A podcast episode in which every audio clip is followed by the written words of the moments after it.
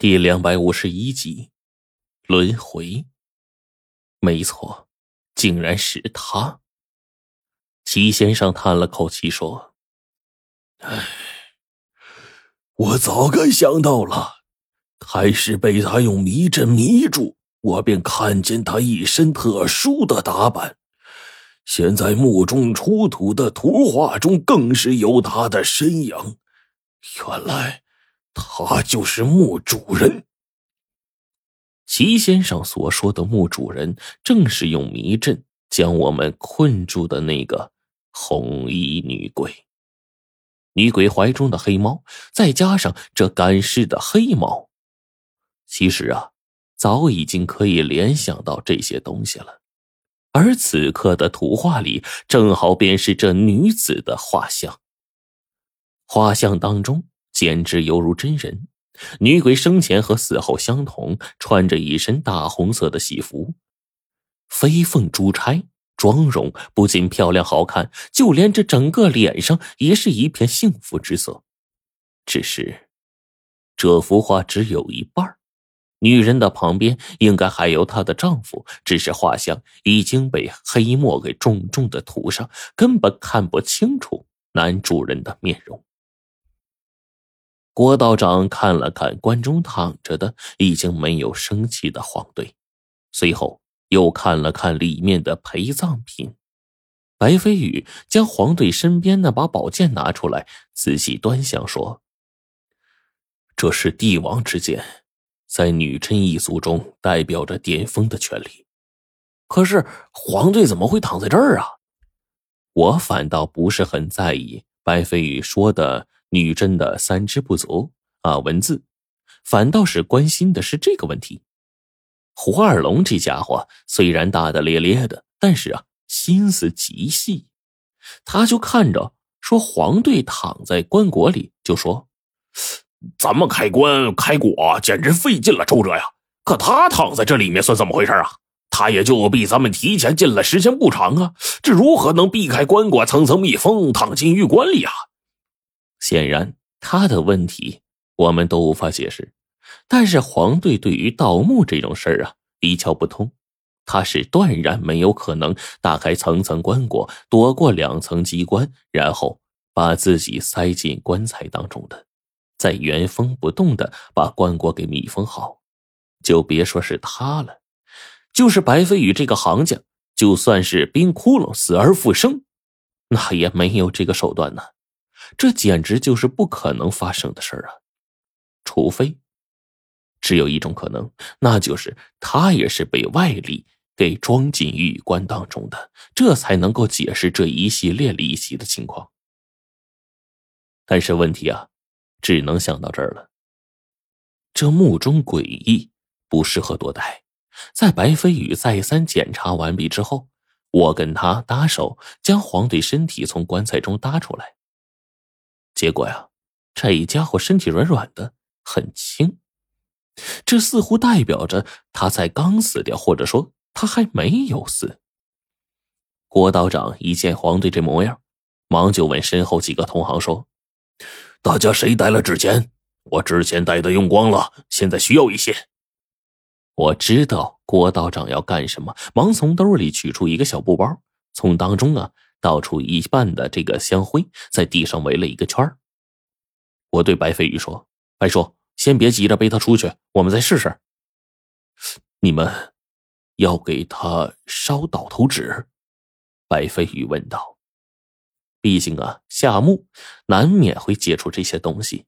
白飞宇他们精通阴阳风水，但是呢，不会抓鬼驱邪。但严格算起来，他也算是我们半个同行，一眼便看破我们的形式了。我们是要给黄队烧倒头纸。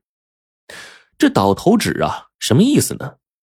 所谓人死尽归阴，人一旦断气之后，就会被鬼差锁上，然后走上黄泉路，过阴阳河，通达地府。而这黄泉路。据说沿路凶险艰难，鬼魂走在上头如履薄冰，闻风丧胆。这时候，鬼差们会上第一道刑罚，在这个亡魂走不动的时候，拿哭丧棒照死里打，一直将亡魂呐打到鬼门关口。